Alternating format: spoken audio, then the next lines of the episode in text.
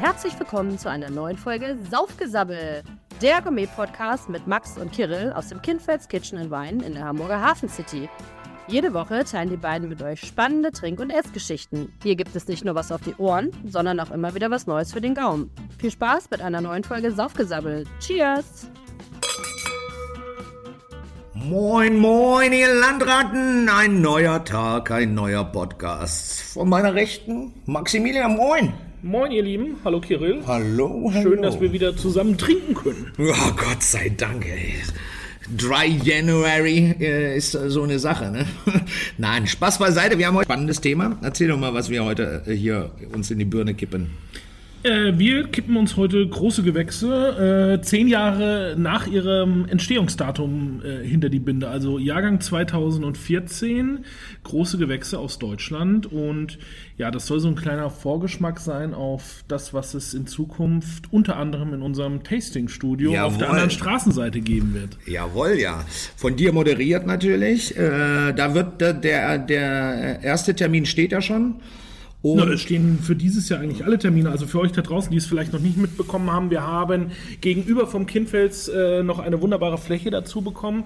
Äh, und da machen wir äh, ab sofort einmal im Monat, äh, manchmal sogar zweimal im Monat, ein, äh, eine leckere Weinprobe. Und je nachdem, wie das Ganze angenommen wird, vielleicht auch in Zukunft noch öfters. Äh, spannende Themen.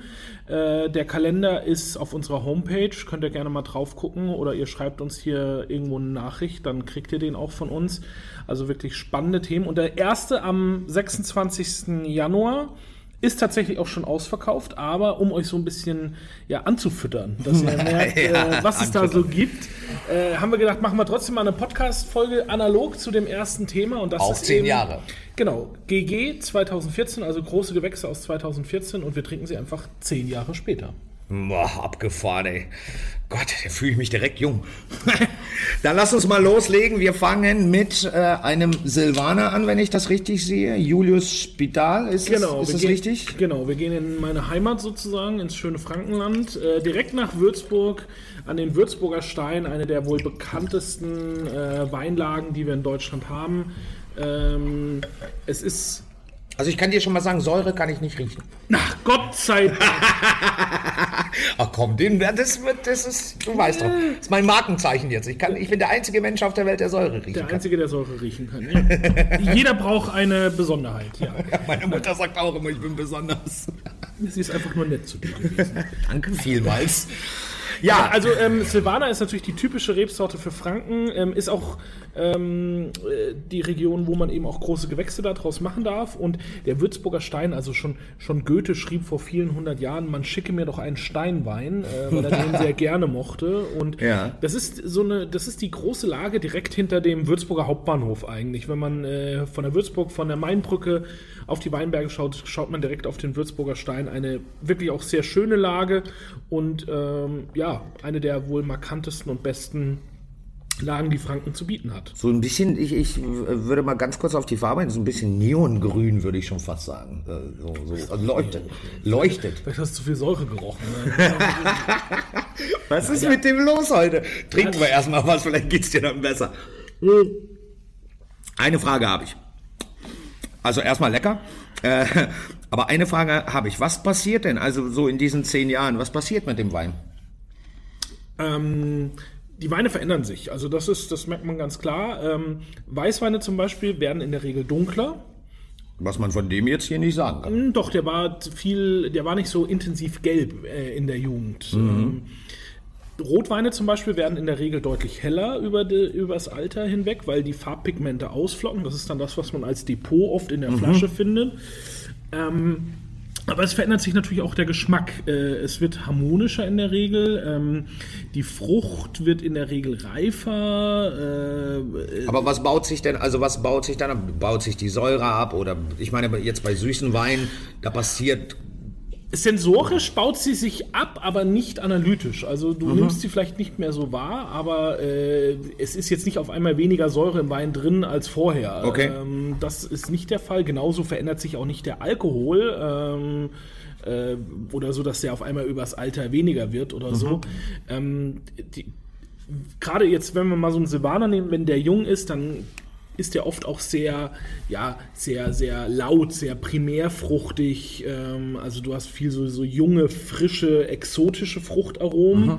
Und je älter der Wein wird, desto reifer werden diese Fruchtaromen dann einfach auch. Also das, wenn ich jetzt hier reinrieche, da habe ich so eine, so eine richtig vollreife Mango. Also wenn äh, nicht diese mhm. grünen Mangos, wenn die so gerade frisch vom Baum gefallen sind, so ungefähr, sondern wenn die einfach schon äh, zwei, drei Wochen bei dir vielleicht auch zu Hause liegt und einfach auch weich wird. Ähm, das habe ich hier ganz intensiv. Dazu aber auch äh, hier in dem Fall so eine richtig reife äh, Aprikose, finde ich auch. Ne? Eher bei Mango als bei Aprikose, weil aber wobei, wenn er jetzt einen Tacken wärmer wird, kommt dieses Alkoholische etwas deut deutlicher durch für mich. Ich kann nicht nur Säure riechen, auch Alkohol kann ich riechen, ja. Hm. Also Alkohol finde ich jetzt hier hm. nicht sensorisch wahrnehmbar, aber. Nee, beim, beim Abgang, im Mund jetzt. Die Frage ist, bei so einem zehn Jahre alten Wein, ähm, macht es dann ein, oder würdest du in 2014, würdest du dasselbe dazu essen wie äh, 2024? Gut, 2024 haben wir ja noch nicht. Im Glas? Naja, aber nein, ich sage, wenn. Du hast mich nicht verstanden. Mein Gott, hör mir doch mal zu. Würdest du den Wein, wenn du 2014 den zum Beispiel geerntet hast oder gemacht hast, würdest du dasselbe 2014 essen wie 2024, zehn Jahre später, den Wein? Also würdest du dasselbe Essen dazu machen? Siehst du, wenn du mir zuhörst, verstehst du mich auch.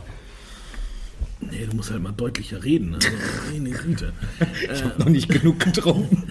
ähm, nicht unbedingt. Also es kommt ganz auf den Wein drauf an. Jetzt in dem Fall würde ich, glaube ich, was anderes machen. Jetzt mit dieser Reife, die er jetzt gerade schön zeigt, wäre ich zum Beispiel bei so einem Klassiker von uns, äh, bei dem Pulpo mit Bohnencassoulet und wo ja auch Mango mit drin ist. Der mhm. unterstreicht dann einfach so ein bisschen die... Meinst du, dass er die Schärfe mitkriegt? Ja. Ja. ja das schafft er ganz wunderbar. Ähm, das funktioniert gut. Äh, jünger wäre ich dann vielleicht eher, ähm, ja, was könnte man. Seezunge. Nee, der ist zu fruchtig für sowas. Ja? Der ist zu fruchtig. Der hat ja keine, äh, der hat ja nicht so Chardonnay-Aromen, wenn er jung ist oder so. Okay, also aber so eine Seezunge ist ja schon fein vom Geschmack. Und wenn wir dann unsere klassische Beurre dazu machen? Nee, ist, also gefällt mir mit den Fruchtaromen nicht. Also okay. das ist, da wäre ich eher dann, ähm, wo wäre ich denn? Äh, vielleicht bei Hühnerfrikassee. Hühnerfrikassee, echt? Ja. Oh, nee, das würde ich, glaube ich, nicht. Ja, nö, nö, nö. Viele würden jetzt vielleicht sagen, ja, ist ja Silvaner, machst du Spargel dazu? ja, genau, das hätte ich jetzt auch gefragt. Ist es nicht so der Klassikerwein? Ist der Klassiker, aber es ist auch so ausgelutscht und es passt auch nicht immer. Also äh, es gibt ganz viele tolle andere Kombinationen, die man zu Silvaner machen kann. Ähm, aber es muss nicht immer der Spargel sein. Man Was war denn dein bester Silvaner, den du je getrunken hast? Hast du den noch im Kopf? Boah. Das war, ich komme aus der Silvaner Region, also ich habe schon sehr viel Silvaner getrunken. Der beste Silvaner, den ich bis jetzt getrunken habe. Ich habe vor kurzem einen Silvaner getrunken, der mir sehr, sehr gut gefallen hat. Und das ist ein Silvaner, der mir immer wieder gut gefällt. Das war vom Weingut Fürst Löwenstein, mhm. äh, Homburger Kalmut, äh, Asphodil. Und das war, das war nicht 14, das war 13. Den, hab, den haben wir zum Geburtstag meiner Frau getrunken, als wir essen waren. Und das war wirklich ein, äh, ein richtig geiler intensiver, mit richtig Power ausgestatteter Silvaner. Silvaner hat unglaublich viele Facetten ähm, und das ist eine davon. Er kann sehr kräftig, sehr intensiv sein, er kann aber auch sehr frisch, sehr knackig sein. Mhm. Silvaner ist einfach eine großartige Rebsorte. Wie ihr hört, ne, der Max findet alle Rebsorten großartig. Silvaner gehört jetzt auch dazu. Silvaner gehört, äh, gehörte schon immer dazu. Wie gesagt, das ist ja meine, meine DNA. DNA, die ich wollte gerade sagen, das fließt durch deine Adern. Aber das ist ein sehr, sehr schöner Silvaner. Kriegt man den, äh, dieses wunderbare Stück noch irgendwo? Gerade 2014? Wahrscheinlich nicht, ne? Den, Oder wenn den, nur Auktionen man kann vielleicht Glück haben, dass ihn noch irgendein Online-Händler äh, rumstehen hat. Wir haben ihn jetzt eben extra für die für dieses Tasting in unserem Tastingstudio vom Weingut Julius Spital noch mal ein paar Flaschen bekommen dafür. Mhm. Ähm, Wahrscheinlich aus der Schatzkammer dann. Genau, aus der Schatzkammer. Und die aktuellen Jahrgänge bekommt man, da ist man so bei Endverbraucher äh, um die 40 Euro ungefähr. Ja gut, was es auch definitiv wert ist. Es ist ein großes Gewächs, also äh, es ist ordentlicher Wein. das Julius-Spital ist ja wirklich auch noch ein Krankenhaus in, in Würzburg, Mhm. äh, ein sehr großes, äh, ziemlich in der Stadtmitte. Und ähm, es ist eines der größten Weingüter in Deutschland überhaupt. Äh, die haben, äh, sehr, denen gehört das Krankenhaus. denen gehört das, also das, das Krankenhaus, das Weingut gehört dem Krankenhaus. Ah ja, das heißt, die, die Kranken, die haben so richtig Spaß da. Also es ist Da eine werden die alle Stiftung. schnell gesund. Es ist eine Stiftung, die ähm, äh, gegründet wurde, was weiß ich, ich weiß gar nicht, ob es drauf steht. Ähm, steht nicht drauf, ich habe es jetzt auswendig nicht im Kopf. Äh, geht eben äh, zurück auf Julius Echter, einem, dem, der, der war damals ähm, äh, Fürst. 1576. Ah, du, man muss nur richtig lesen. 1576 gegründet. Ich lerne, ich lerne richtig sprechen und du richtig lesen. Siehst du? Heute haben wir, heute haben wir alles abgedeckt. Und ähm, Ja. da wurde eben die, diese Stiftung gegründet, oder es war damals eben ein Spital schon in Würzburg. Und ähm, Leute, die dann zum Beispiel ihre Rechnungen nicht bezahlen konnten oder als Dank haben sie dann oft dem äh, Land vermacht, äh, wenn sie gestorben sind. Äh, und somit ist das Julius-Spital einer der größten Landbesitzer in Franken, haben unglaublich viele Hektar an Wald, drei, ich glaube, wenn ich es richtig im Kopf habe, über 3000 Hektar Wald. Ui, haben dazu normale Landwirtschaft und haben eben weit über 150 Hektar Rebfläche über komplett Franken verteilt. Es ist ein sehr, sehr großes Weingut, aber trotzdem erzeugen sie für mich wirklich eine, eine sehr, sehr schöne Qualität. Ähm, es gibt auch sehr einfache Weine vom Julius-Spital. Genau, das wäre die findet nächste Frage. im, findet man auch teilweise im, im, im gut sortierten Supermarkt und so weiter. Aber sie sind eben, auch die Weine sind schon sehr, sehr gut gemacht. Bis in die absolute Spitze ähm, wirklich ein sehr, sehr solides Weingut. Haben die nicht auch Judo Spital oder irre, korrigiere mich, Bo Boxbeutel haben die doch auch. Haben oder? sie, natürlich haben sie auch. Gibt es vom Julius-Spital auch, wie fast von jedem Weingut in Franken. Nur mittlerweile die großen Gewächse haben sie, ich bin mir nicht sicher, ob es sogar 2014 war, wenn nicht vielleicht 2013, umgestellt auf äh, Riesling, auf äh, Riesling-Flaschen. Flaschen.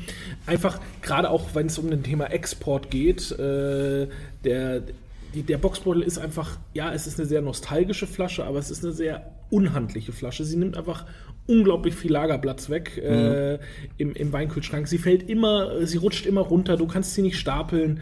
Es ist einfach zum Lagern eine ziemlich Also zum Arbeiten anstrengend, zum Trinken geil. Wa- Was ist denn besser für so einen Wein? Eine Bo ein Boxbeutel oder eine Rieslingflasche?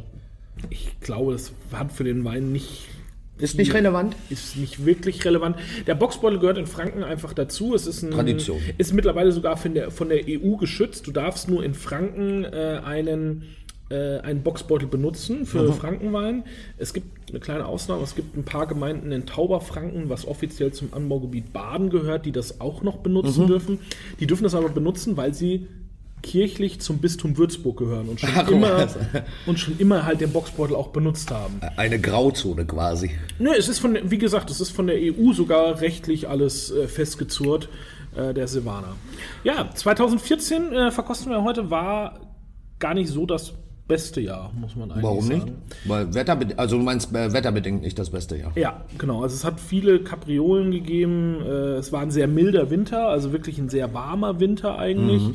Ähm, dann gab es ein bisschen Sch äh, Spätfrost dann, weil wenn es früh warm wird, treiben natürlich auch die Weinstöcke zu früh aus. Es gab einen sehr, sehr nassen Juli und auch im August noch und dann auch immer wieder während der Lese hat es viel geregnet. Also es war viel Arbeit für den Winzer, der Ja. Jahrgang 2014. Und ähm, ein ganz großes Problem war in 2014 und deshalb gibt es relativ wenig gute Rotweine aus diesem Jahrgang, äh, war die Kirschessigfliege. Ja. Hast du ja. von der schon was Ja, habe ich, hab ich gehört, tatsächlich, ja. Ich kann mich an 2014 sehr gut erinnern, da hatten wir das erste Jahr das Trüffelschwein und sind fast pleite gegangen. Gut, also muss man einfach mal gesagt haben, ne? Also und haben es dann aber noch die Kurve gekriegt. Und deswegen kann ich 2014 habe ich kann ich dir abrufen 305 364 Tage bestimmt. Ja, dann, Und die Essig äh, Kirschessigfliege war ja eine große Plage tatsächlich überall. Da haben alle wirklich auch ja, ge nicht gejammert, aber tatsächlich geweint, weil das so viel kaputt gemacht hat. genau, also das ist äh, so eine, ja, es ist so eine spezielle Art der Fruchtfliege Mhm. Und die greift nur rote Trauben an. Ja, und die sticht das an, ne? Genau. Und dadurch und vergammelt legt, dann. und legt ihre Eier dort rein und dadurch vergammeln die Trauben Ja. dann. Äh, das war ein riesengroßes Problem. Es gibt ein bisschen Spätburgunder, weil den Spätburgunder mag sie anscheinend nicht so gern.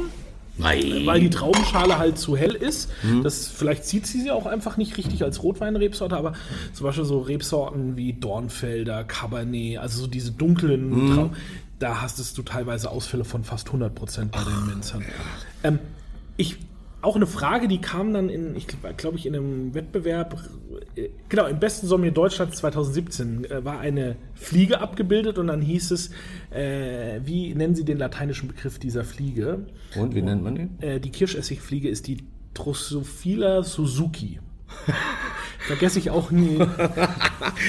Vergesse ich auch nie wieder. Macht, macht, weil sie so schnell die Trauben kaputt Nee, weil sie macht. eigentlich aus Asien kommt. Also auch äh, Und wie ist die denn nach Deutschland gekommen? Weiß man das? wahrscheinlich über Obst, äh, was aus Asien Mm. äh, importiert wurde. Und durch diesen milden Winter haben die eben ganz viel überlebt Mm. und waren in 14 ein riesengroßes Problem. Ich kann mich daran erinnern, dass ich bei einem Weingut war, äh, bei hier unseren Freunden Spieß. Ich habe sowas so nicht erlebt. Also auch dann im Weinkeller, die, wie die sich auf die Fässer dann auf die Weine gestürzt haben und so weiter. Also, Wahnsinn. Ähm, das war wirklich äh, heftig teilweise. Ja, das tut mir auch leid, ne, für die, für die Winzer, weil die so viel Arbeit da reinstecken und dann kommt äh, so, ein so ein Insekt, äh, was dir die ganze, ja, die ganze Ernte kaputt macht. Das ist schon krass. Also mengenmäßig war 2014 sehr, ein gutes Jahr, da gab es ordentlich Menge, aber die Qualitäten sind doch sehr, sehr unterschiedlich. Da muss man schon sehr genau gucken und es waren äh, viel Höhen, aber auch einige Tiefen in der Qualität. ich habe natürlich nur die Höhen ausgesucht. Uns. selbstverständlich. Was denkt ihr denn? Bist Aber du bereit es- für Rotwein? Ich bin bereit für Rotwein. Ich bin auch, äh, tatsächlich bin ich auch sehr gespannt auf äh, unser Tasting-Studio. Da, äh, da gibt es ja zehn Weine zu probieren, richtig? Genau, dann machen wir immer bei diesem Monatstasting, machen wir immer zehn Weine, gibt noch ein Aperitif dazu, äh, es gibt so ein bisschen was zum Schnabulieren auch, also so ein bisschen Schinken, Käse, so ein bisschen Sardinchen und so. Und dann sitzt man einfach mit mir am Tisch, wir sind immer, werden immer 14 Leute sein und wir verkosten die Weine zusammen, wir können die Weine natürlich diskutieren, ähm, ich gebe natürlich auch, ähnlich wie wir es hier immer machen, ein bisschen Hintergrundwissen zu den Weinen und ähm, es haben sich schon viele Leute für die Tastings angemeldet, äh, ein, zwei sind schon ausverkauft, aber Ja, die Nachfrage ist tatsächlich die Nachfrage nicht. ist sehr gut, ja. Tatsächlich sehr gut und nicht schlecht. Also ich bin ähm, nee, nicht überrascht, weil macht ja auch Spaß, ne? Also ich lerne ja, ich lerne ja jedes Mal mit dir. Nicht nur, dass es äh, Spaß im Glas macht, sondern auch äh, für, für die Ohren. Mm, Deswegen kann ich das nur empfehlen, Leute. Ähm, wir gehen jetzt zu äh, einem äh, guten äh, Bekannten, zum Franz. Genau, zum Weingut Franz Keller, äh, also Fritz Keller, designierter, nein, nicht mehr, wie sagt man, ehemaliger DFB-Präsident, ähm, großer Gönner des SC Freiburgs und eben Gastronom mit dem Mit äh, Herz äh, und Seele.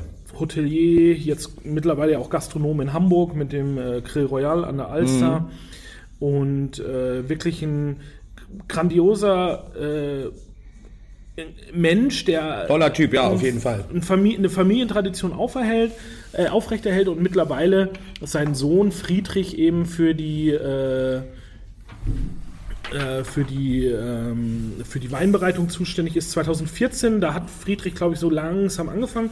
Und 2014 ist das Weingut Franz Keller wieder in den VDP aufgenommen worden. Also wir trinken sozusagen den ersten GG-Jahrgang äh, aus dem Oberrottweiler Kirchberg Spätburgunder 2014. Also wir hatten nicht den Jahrgang, aber schon mal den Spätburgunder von ihm in einem der Podcasts. Wir hatten, glaube ich, einen 18er oder so. Ja, genau, oder meine ich auch. 19er. Das kann durchaus sein. Es sind ja gute Weine. Ähm, und auch hier ist es wieder so, auch hier haben wir diesen Wein eben extra für unser Tasting bekommen äh, in den, im, im Tasting-Studio.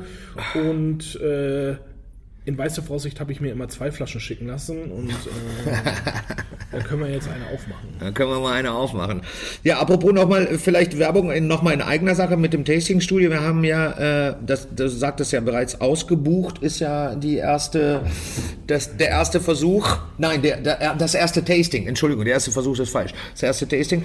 Gibt es dann eine Möglichkeit, wenn es jetzt ausgebucht ist, aber die Leute doch Bock haben, da diese zehn Jahre zu probieren, hat man noch eine Möglichkeit? Also wir arbeiten mittlerweile schon mit einer Warteliste bei, den, bei dem ein oder anderen Tasting. Ähm, also wer noch Lust hat, gerne Bescheid sagen, dann setzen wir euch auf die Warteliste. Und sollten wir nochmal 10 bis 12 Leute zusammenbekommen, äh, werden wir einen zweiten Termin anbieten. Ah, okay. Ja, das ist auch gut zu wissen. Für euch da draußen auf jeden Fall sich anmelden, weil zehn Jahre ähm, zu probieren oder zehn Jahre alte Weine zu probieren, finde ich selber sehr spannend. Und äh, für euch glaube ich auch, wenn Max das auch noch, äh, wenn Max dazu noch ein paar Anekdoten hat, freuen wir uns da glaube ich alle drüber. So, wir stoßen mal hier an. Absolut, ja. Spätburgunder, ja, also auch von der, jetzt mal vielleicht auf die Farbe einzugehen, das ist ja das, was du meintest, dass es so ein bisschen dumpfer wird von der Farbe. Ja, er hat nicht mehr die, also ein junger Spätburgunder hätte jetzt hier wirklich einen enormen Glanz auch in der Flasche.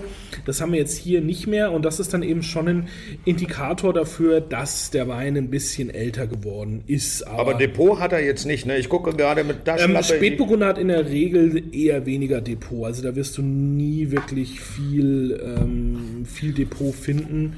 Ähm, das ist, sage ich mal, nicht unbedingt üblich beim Spätburgunder. Jetzt aber nur, wenn wir schon über Depot sprechen, nur für unsere Zuhörer, ähm, wenn Depot, ist es ja kein, kein negatives Merkmal für einen Wein, oder? Auf gar keinen Fall. Also äh, wir haben das manchmal, dass Leute das auch sagen, äh, da ist was in meinem Glas oder so. Das tut nicht weh. Das ist, ein, das ist ein Produkt, was im Wein enthalten ist. Das sind Ausflockungen. Der, beim Rotwein ist es Farbe. Beim Weißwein hat man ja manchmal den Weinstein. Ähm, auch das tut nicht weh. Ähm, das ist eine Kalium, also eine Salzverbindung, die ausflockt manchmal. Ähm, das ist ja, es ist nicht schön anzusehen, es fühlt sich am Gaumen vielleicht auch manchmal ein bisschen komisch an, aber es bringt einen nicht um, wenn man das Okay. äh, im Glas hat. Das Depot ist halt so ein bisschen krisselig dann auf der Zunge. Kristallig, ne? Ähm, das, ja, also wenn am Ende ein bisschen was mit drin ist, habe ich da überhaupt kein Problem. Ich habe, glaube ich, schon mal die Story erzählt, wo wir in Wien immer unserem Stammgast das Depot über ein rohes oder ein wachsweiches Ei geben mussten und er das dann immer gelöffelt hat. Äh, Boah, Wahnsinn, Also von den teuren Flaschen und so, die er bei uns getrunken hat. Ähm, ja, hast du schon mal erzählt. Wo man sich auch manchmal denkt, okay, was ist mit den Leuten los? Aber Naja, du, wenn es ihm schmeckt, was so, warum denn nicht? Ja. Der Wein jetzt hier von äh, Franz Keller aus dem Oberrottweiler Kirchberg. Ähm, wir sind am Kaiserstuhl, also ganz im Südwesten Deutschlands, so im Dreiländereck. Sehr Schweiz. warm da, ne?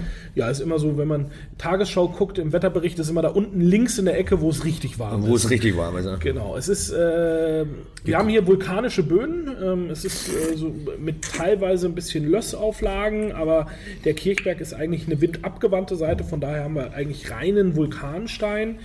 Äh, es ist eine sehr, sehr warme Ecke und aber es ist eine sehr schöne Ecke, also es lohnt sich auf jeden Fall dort mal hinzufahren. Ähm, Gerade auch hier zur Familie Keller, tolles Hotel, tolles Restaurant, haben wir glaube ich auch schon Ja. mehrmals hier im, im Podcast gesagt und ähm, ja, ich mag die Weine unglaublich gerne. Mittlerweile, wenn man jetzt auch an aktuellere Jahrgänge im Rotweinbereich von Keller denkt, sind sie noch frischer, noch geradliniger. Hier merkt man, dass Friedrich noch so ganz am Anfang seiner, seiner, seines Einflusses war und mittlerweile ist er ja komplett verantwortlich für die Weinbereitung und äh, mittlerweile gehören die Weine von Franz Keller, gerade die Rotweine, für mich zu den besten Pinots, die wir in Deutschland haben. Ja, aber dafür, dass das so warm da ist, finde ich ihn schon sehr äh, elegant. Also nicht zu wuchtig.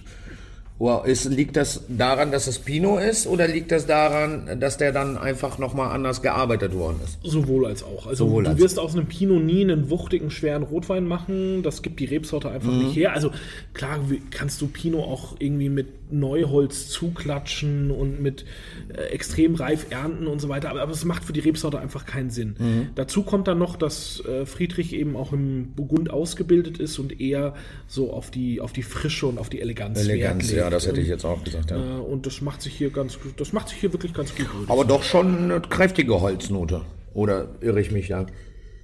Also, mal- Also ich finde gerade im Abgang schmeckst du das Holz deutlich raus.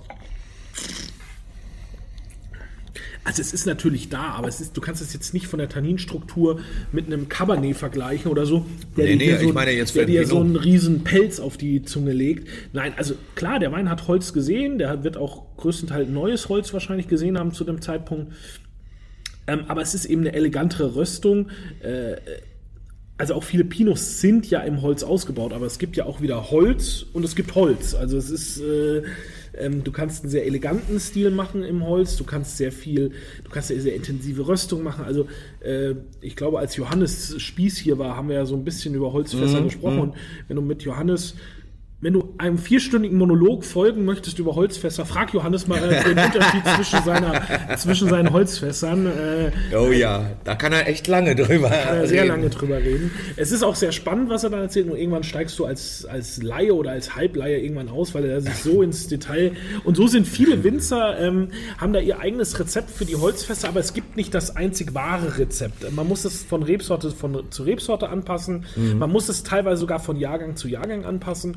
Und man muss natürlich auch seinen Stil einfach haben. Man muss den Wein so machen, wie man ihn haben möchte. Und das ist, glaube ich, auch ganz, ganz wichtig. Mhm, absolut. Nicht alle Weine sollen ja Gott sei Dank äh, gleich schmecken. Nee, nee, nee, das, da würde das ja gar keinen Spaß machen. Jetzt haben wir natürlich äh, diesen wunderschönen Spätburgunder aus 2014. Sag mir doch mal ein tolles Gericht dazu. Jetzt mal so, zack, aus der Hüfte. Für das Ding äh, Rehragout mit Spätzle, Echt, ich finde Preiselbeeren. Ja. Ich hätte eher so ein geiles Rinderfilet mit Bernays. Nein, du immer mit deinem Rinderfilet und Wie Bernays. ich mit meinem Rinderfilet, die Leute lieben Ja, aber nicht zum Pinot Noir, Warum nicht? weil der nicht kräftig genug ist. Ein Pinot Noir, Ein, ein Filet ist auch nicht kräftig. Ein Filet ist aber ein ein, Filet hat Röstaromatik. Ein Filet hat äh, ja außen, aber ne- innen schmeckt's nach Fleisch, nach ganz leichten, sensiblen Fleisch, Ja, was aber- im Mund zergeht. Rinderfilet und Pinot. Äh, äh. Nee? No, no, no. No, no, no, no, no, no. Ihr habt's gehört, Leute. Also, trinkt. Also äh, äh, grundsätzlich soll jeder, jeder über das trinken, was ihm schmeckt. Aber wenn ich gefragt werde, würde ich niemals einen Pinot zu einem klassisch gebratenen Rinderfilet mit Sauce Bernays aber ein Rerago hat viel mehr Taste als ein Rinderfilet. Auch Aber wenn es es, ist gebra- elegant. Aber, ein, ein Rerago hat Power, ist Kraft. Die Soße, Ja, aber das da, ist richtig habe ich, da hab ich wuchtig. hier dann Säure, die das Ganze wieder aufsprechen kann. Aufsprechen? Aufbrechen. Aufbrechen. Ne? Ich auch gleich. heute ist echt der Tag der Tage, ehrlich. Also du kannst äh, zu einem Rinderfilet kannst du so Cabernet-Geschichten machen. Du kannst äh, auch vielleicht einen etwas kräftigeren Syrah machen. Aber du kannst äh, natürlich kann man es auch trinken dazu, aber es macht keinen Spaß. Ja, es soll aber schon Spaß machen. Ja, ja. ja also soll schon Spaß machen. Ja, oder vielleicht kein Reh-Ragout, dann machen wir einen schönen rosa gebratenen Rehrücken, machen da ein bisschen Preise. Da, den, ja, da bin ich eher bei dir. Ja, aber es, es muss feiner sein. Das ist so ein toller Wein. Es muss was Schönes Ja, aber der hat ja trotzdem auch ein bisschen, der hat ja schon eine gewisse würzige Komponente und der kann schon auch so ein äh, Reh-Ragout ab, glaubt mir das. sein. Ja, mal gucken. Ich habe noch Reh äh, im Keller. Dann können wir mal Ragout kochen und den dazu trinken. Ich sag dir, Ab in die Küche. ja, später, morgen vielleicht. Äh, Der ist, ich sag dir, der kommt da nicht mit. Weil das einfach zu kräftig ist. Wobei ein Rehrücken, der fein gebraten ist und dazu ein bisschen Preiselbärchen, weißt du, so, oh, da Spätzle, geil, geil. Bisschen Pilzchen noch mit rein. Oh, lecker. Das, das ist ein richtiger Schmackofatz. Ja, dann testen wir das mal. Wir testen Reh-Ragout, Rehrücken und Rinderfilet und dann entscheiden wir, was am besten dazu passt. Und wir werden darüber berichten, falls wir nicht alles aufgegessen haben und vergessen haben, dazu zu trinken, weil es so lecker war. Was haben wir denn noch? Du hast doch, du hast doch noch mal so einen Knaller hier noch mitgebracht. Ja, einen habe ich noch. Auch Ähm, 2014 auch wieder, 2014. natürlich.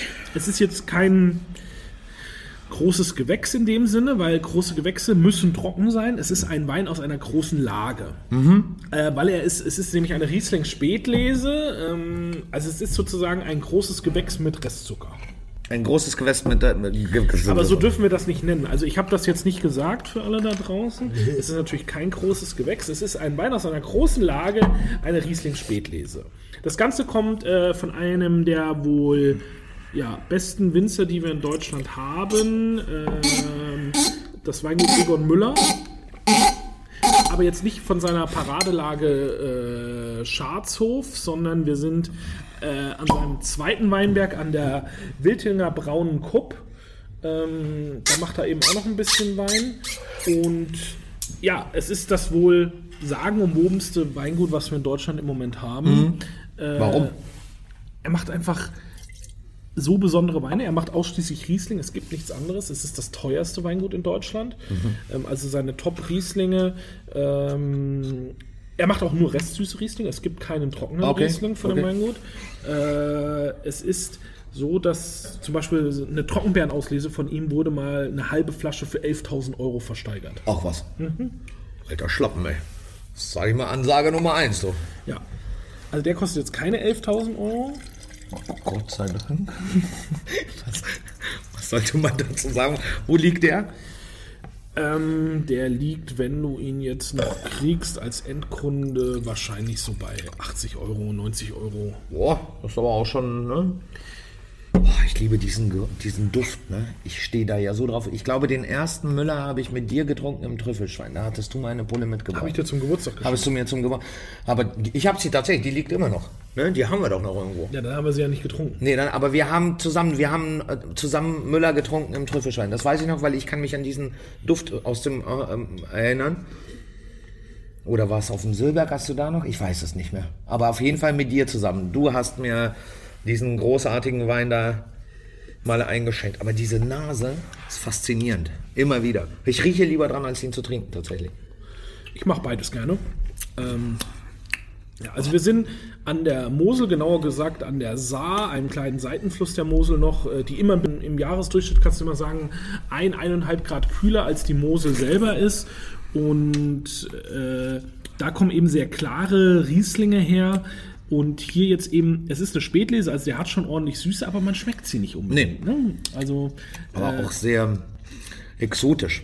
exotisch, bisschen was Nussiges ist mit dabei, äh, trotzdem noch eine feine, elegante Säure, ähm, wirklich einfach ein, ein großartiger Wein und eben auch traditionell gehört es einfach zu Deutschland dazu, dass es solche Weine gibt und äh, ich habe gedacht, wir gönnen uns heute mal was. Egon, Egon Müller, Danke, Egon Müller. Ja, also- super geil. beeindruckender Mensch. Ähm, ich durfte ihn bis jetzt zwei, dreimal treffen und, und mich mit ihm auch unterhalten. Durfte das Weingut auch einmal besuchen, was wirklich sehr, sehr selten ist. Also Au- Audienz auf dem, Wei- auf dem Schatzhofberg zu bekommen, ist schon wirklich was Besonderes. Äh, Kleiner Ritterschlag. kleiner Ritterschlag. Und ähm, das Witzige ist, es gibt verschiedene Tastings. Also du, je nachdem, welchen Stand du hast, sage ich mal.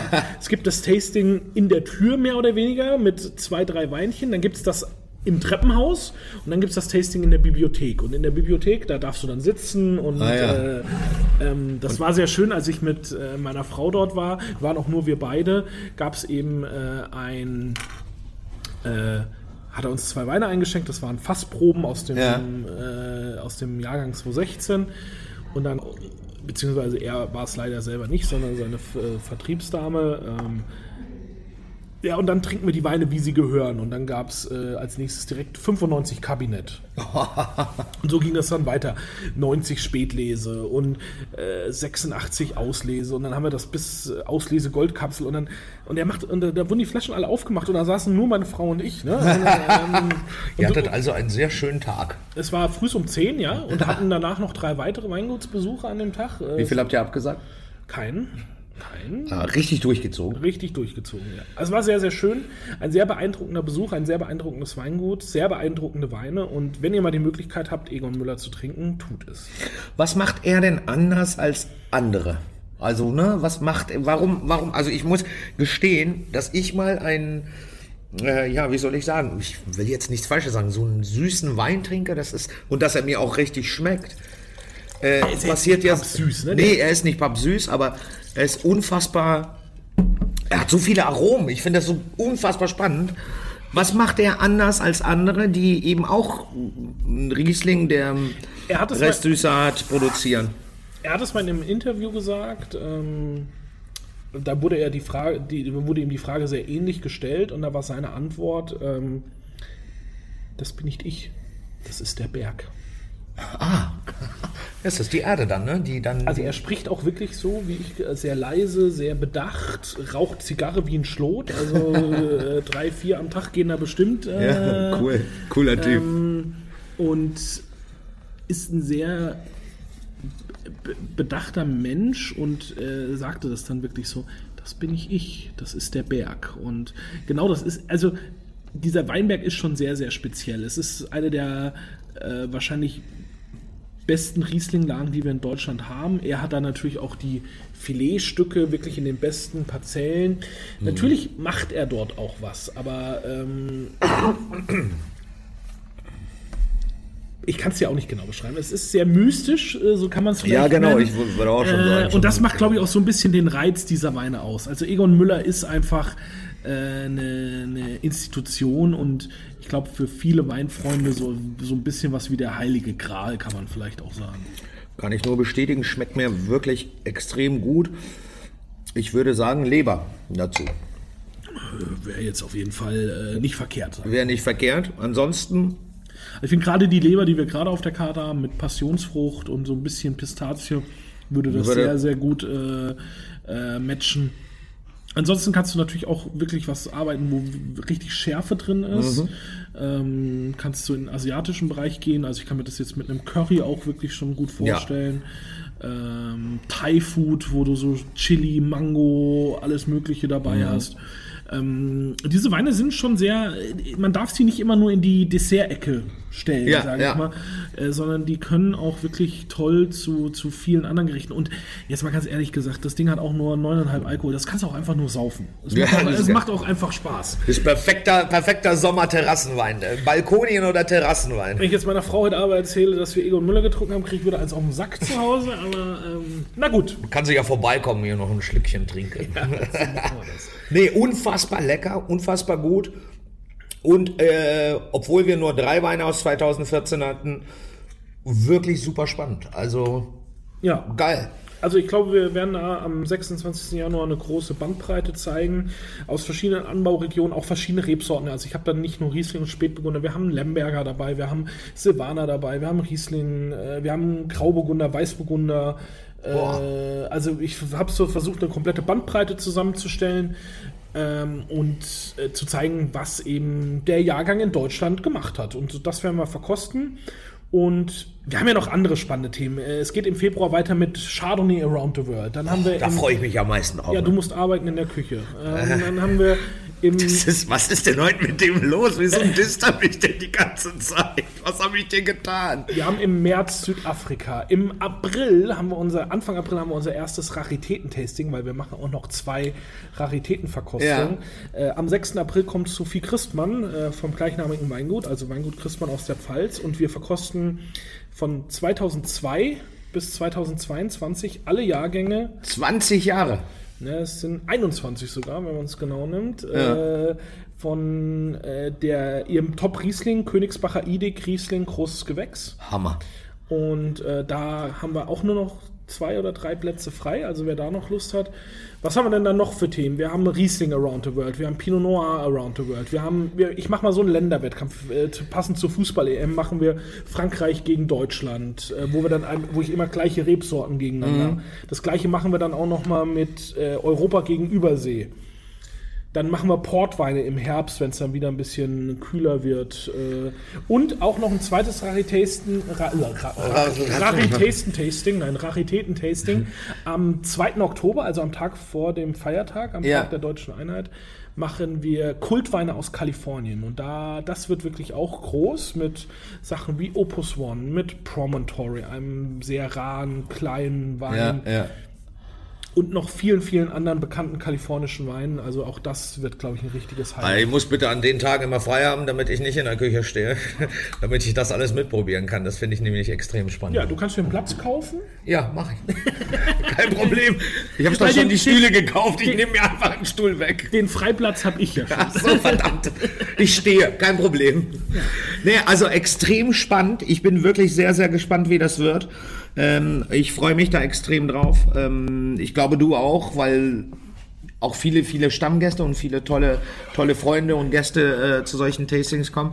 Heute haben wir euch mal ähm, versucht, ein bisschen quasi so, einen- so einen kleinen ja, viel zu zeigen äh, oder zu erzählen. Also, Wie ich es eingangs gesagt habe, wir wollten euch ein bisschen anfüttern. Also meldet euch gerne, kommt aber auch gerne mal wieder im Kindfels vorbei. Und ansonsten sagen wir Tschüss und bis nächste Woche. Tschüss, bis nächste Woche, so ist es. Schön, dass ihr bis zum Ende durchgehalten habt. Es war mal wieder eine ziemlich spannende Folge vom Saufgesabbel. Wenn ihr Bock auf mehr von uns habt, abonniert unseren Podcast, lasst eine Bewertung da oder schaut auf unseren Social Media Kanälen vorbei. Ihr findet uns bei Insta, Facebook und auch bei YouTube oder erlebt uns einfach live und in Farbe bei uns im Kinfels Kitchen Wein in der Hamburger Hafen City. Tschüss, bis zum nächsten Mal.